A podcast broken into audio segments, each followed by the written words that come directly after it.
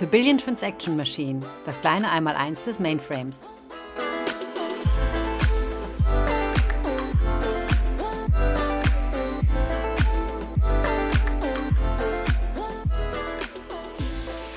Willkommen zu einer weiteren Folge. Dieses Mal geht es darum, wie speichern Mainframes ihre Daten oder warum der Mainframe eben keine USB-Festplatte braucht. Ich bin der Hendrik Wörner. Ich arbeite im Z Hardware Technical Sales bei der IBM Deutschland GmbH und bin dort verantwortlich für die Z Hardware Tech Sales Mannschaft bei uns. Und ich freue mich ganz besonders, heute den Michael Frankenberg bei mir zu Gast zu haben. Michael, stell dich doch mal kurz vor. Ja, erstmal danke, Hendrik, für die Einladung. Äh, ja, mein Name ist Michael Frankenberg. Ich bin bei der IBM im Pre-Sales Storage Support für ganz Europa zuständig äh, im Umfeld von Mainframe Storage. Man sagt ja, Daten sind das neue Öl. Also, dass man durch die Analyse von Kundendaten oder ja, Daten, die man sonst wie im Unternehmen gespeichert hat, eben Wettbewerbsvorteile erlangen kann. Und in der Mainframe-Welt ist es natürlich so, dass mit ganz wichtigen Daten gearbeitet wird. Wenn ich jetzt mal auf meinen Laptop schaue, der hier bei mir auf dem Schreibtisch steht, da habe ich äh, zwei Festplatten eingebaut. Eine SSD-Festplatte und eine ganz normale, ähm, ja, sich, sich drehende Festplatte. Wie sieht das denn im Vergleich bei Mainframe-Systemen aus, Michael? Ja, also ein Mainframe hat äh, die, in der Regel keine eigenen äh, Festplatten installiert im System, ähm, sondern das werden sind separate Storage-Systeme, Speichersysteme, die über äh, ja, Glasfaseranbindung, also Glasfaserkabel ähm, äh, angebunden sind. Diese Glasfaserkabel sind redundant, also äh, viele Glasfaserkabel, die ich zu äh, den Speichersystemen habe. Ähm, die, äh, die Speichersysteme selber, das sind entweder, wir sagen immer noch Disk-Systeme, aber sind eigentlich All-Flash, also SSD-Drive-Systeme drin und äh, virtuelle Tape-Libraries, äh, die wir nutzen mit äh, tatsächlich echten äh, Tape-Cartridges, ähm, also wirklich auf Band gespeicherten äh, oder ein, ein bandbasierendes Medium das sind die beiden Technologien, die wir in der Regel für so ein Mainframe halt anschließen. Ähm, wie gesagt, Glasfaserverbindung, Protokolle gibt es dazu auch. Also das, äh, es gibt den Fiber Channel Standard und wir nutzen je nach Betriebssystem, was auf dem Mainframe läuft, entweder ein FICON oder ein äh, äh, Fiber Channel Protokoll. Ähm, es gibt noch ein ganz spezielles, das ist äh, Z-Hyperlink, das ist sehr speziell für ZOS. Ähm, ähm, aber das sind so die Protokolle, die wir nutzen, um diese Speichersysteme äh, anzuschließen. Wie kann man sich diese separaten Systeme vorstellen? Sind das so Rack-basierte Systeme, wo dann da Festplatten drin sind oder wie sehen die aus? Äh, genau, das ist am Endeffekt sind es, sind, hat so ein Speichersystem, also so ein Disk-Speichersystem oder äh, All-Flash-Speichersystem hat äh, das alles redundant, da sind sogenannte Controller drin mit äh, Cache, also wir cachen die Daten die, äh, damit wir die sehr schnell äh, dem, dem Mainframe zur Verfügung stellen können. Und dort sind dann äh, wirklich ein Rack äh, mit jede Menge ähm, Flash-Drives äh, enthalten. Äh, wir können bis äh, Systeme, also die IBM-Systeme, die wir für diese Mainframe-Umgebung bauen, die können bis zu 5,9 Petabyte an Daten halten also sehr große Mengen und äh, an einem Mainframe sind oft mehrere dieser Speichersysteme angeschlossen, ähm, um diese Daten ähm, äh, ja, abzuspeichern. Äh, Online-Daten auf diesen Flash, äh, All-Flash-Systemen, Speichersystemen, Daten, die äh, vielleicht als Archiv oder als Backup genutzt werden, dann äh, gegebenenfalls auf Tape, aber auch andere Logs, die dann auf Tape gespeichert werden je nach Anwendungsbereich kommen das ein oder andere System dann äh, äh, entsprechend in den Einsatz. Aber es sind hochredundante Systeme, ähm, die ihren eigenen Microcode haben, ähm, um ähm, entsprechend ähm, die Daten zu liefern, die der Mainframe anfragt.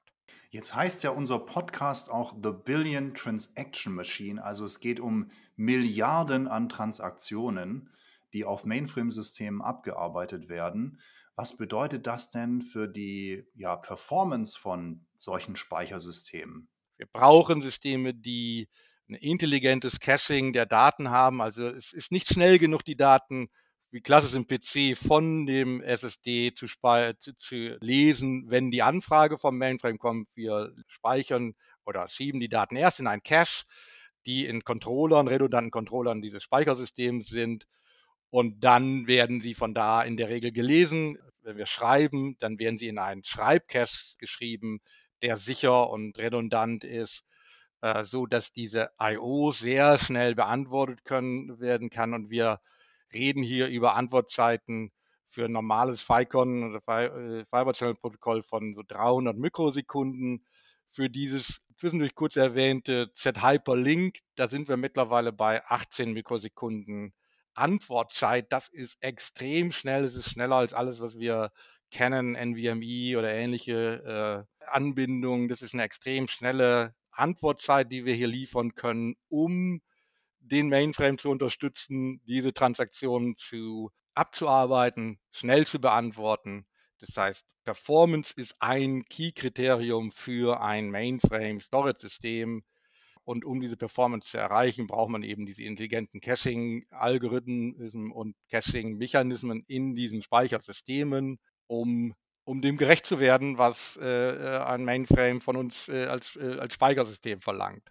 Du hattest es ja auch schon gesagt hier mit den Anforderungen an Hochverfügbarkeit. Ja, wenn ich mir jetzt vorstelle, dass während so einem Schreibprozess auf Daten irgendwas schief geht, ja, ein Rechenzentrum im schlimmsten Falle keinen Strom mehr hat, gibt es da auch Besonderheiten bei den Speichersystemen für Mainframes, um solche Fälle ja abfangen zu können? Ja, wir haben also, also erstmal sind die, wie schon sagt, diese Speichersysteme an sich sind hochredundant. Also auch dort reden wir von dieser Verfügbarkeit von 7,9, das, was dann also 99,9999 Prozent, was dann eine Ausfall von maximal drei Sekunden pro Jahr äh, garantieren soll. Das heißt, die Großteil dieser Speichersysteme läuft.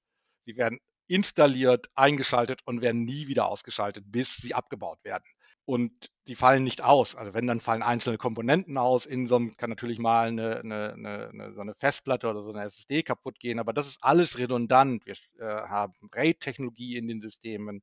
Und dann zu der Frage, wenn dann doch, warum auch immer, vielleicht auch durch einen Stromausfall, wie du ihn gerade genannt hast, ein Speichersystem ausfallen sollte, dann gibt es verschiedene Mechanismen, die wir in Mainframe nutzen. Also einen transparenten Failover auf ein zweites System. Das heißt, wir spiegeln die Daten. Und das heißt, wenn dann ein das primäre System ausfallen sollte, dann können, dann erlaubt es die Technologie, je nach Betriebssystem, transparent auf das äh, zweite Storage-System umzuschalten. Und von daher ähm, haben wir neben den Verfügbarkeit in den Speichersystemen Technologien wie Transparent Failover, wie synchrone Spiegelung, äh, dass wir ein zweites Rechenzentrum haben. Ja, Hurrikanen sind hier in dieser Gegend äh, seltener, aber wir hatten in Münster zum Beispiel mal eine, ähm, einen großflächigen Stromausfall durch Schneelast auf den Strom, äh, Stromleitungen. Und da wäre es fatal gewesen, wenn die Rechenzentren nicht ähm, mehrere Lokationen hätten und auf ein zweites System umschalten hätte können, um ihre Kunden zu bedienen. Das heißt, das ist ein ganz wichtiger äh, Punkt. Hochverfügbarkeit und Disaster Schutz, Disaster Recovery sind Key-Punkte in diesen Speichersystemen, die wir, die wir entwickeln und bereitstellen. Wie heißt denn so die aktuelle Generation der Speichersysteme? Das All-Flash-System ist eine DS8900. Da gibt es verschiedene Varianten in verschiedenen Größen, äh, je nach Kundenbedarf. Und äh, dann haben wir, wie ich gesagt habe, wir haben auch Tape, äh, virtuelle Tape-Devices. das ist dann eine TS7770, das aktuelle Modell, wo wir dann eben äh, auch diese Tape-Devices entsprechend anschließen können. Es gibt von anderen Herstellern auch Speichersysteme für speziell für den Mainframe. Ja, jetzt habe ich noch mal eine ganz andere Frage. Und zwar Hochverfügbarkeit in verschiedenen Rechenzentren, äh, das ist sicherlich eine Stärke dieser Systeme, definitiv. Ähm, was passiert denn, wenn so ein System tatsächlich mal verloren geht? Also wenn ein Rechenzentrumsumzug passiert und auf dem Weg von einem Rechenzentrum in das neue Rechenzentrum verschwindet plötzlich ein so ein Speichersystem. sind dann meine Daten eventuell in falsche Hände geraten?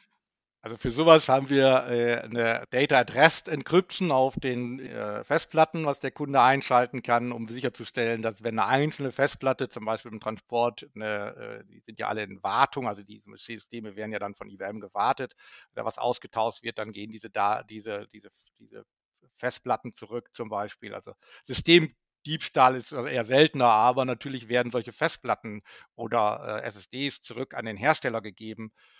Und dann sind die Daten dort in, äh, verschlüsselt, dass die niemand lesen kann, weil es wäre natürlich fatal, wenn, wenn jemand diese Daten lesen kann. Also wir unterstützen viele verschiedene Encryption-Methoden mit unseren äh, Speichersystemen, auch in-Flight Encryption, neben dieser Data Address, die wichtig ist für diesen Diebstahl von, von Bauteilen oder Verlust von Bauteilen, äh, wo Daten drauf sind.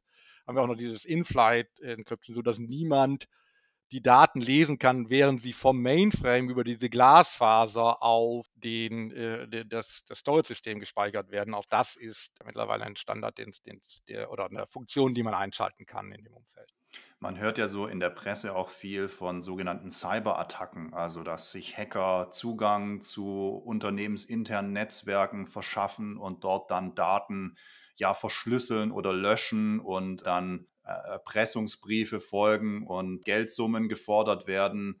Äh, Gibt es auch in den Mainframe-Speichersystemen da Schutzfunktionen gegen solche ja, Attacken? Ja, ist eines der wichtigen Themen, wo ich mich im Moment tatsächlich sehr viel mit beschäftige, dass wir äh, Cyber Resiliency, das heißt, sollte ein, es tatsächlich einen erfolgreichen Angriff gegeben haben, dass wir die Daten wiederherstellen können.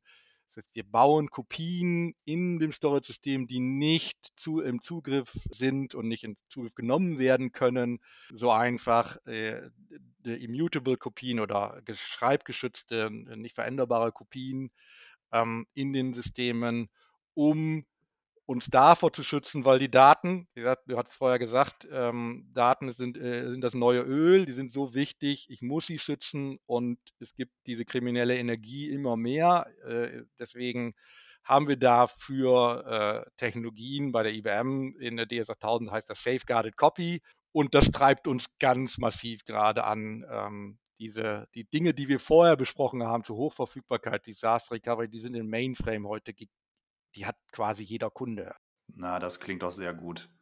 Letzte Frage, Michael. Und zwar, einige unserer Hörer haben vielleicht auch schon mit Linux-Anwendungen gearbeitet, vielleicht auch sogar schon mit containerisierten Anwendungen auf Basis von Red Hat OpenShift beispielsweise. Und da geht man ja, also speziell im Linux-Umfeld, ein bisschen anders mit ähm, ja, mit Storage, mit Daten um. Kannst du vielleicht dazu noch etwas sagen? Linux gibt es natürlich auch auf dem Mainframe. Wie unterscheiden sich dort eventuell ja, Nutzungsszenarien zwischen Linux und dem von dir schon genannten ZOS-Anwendungen?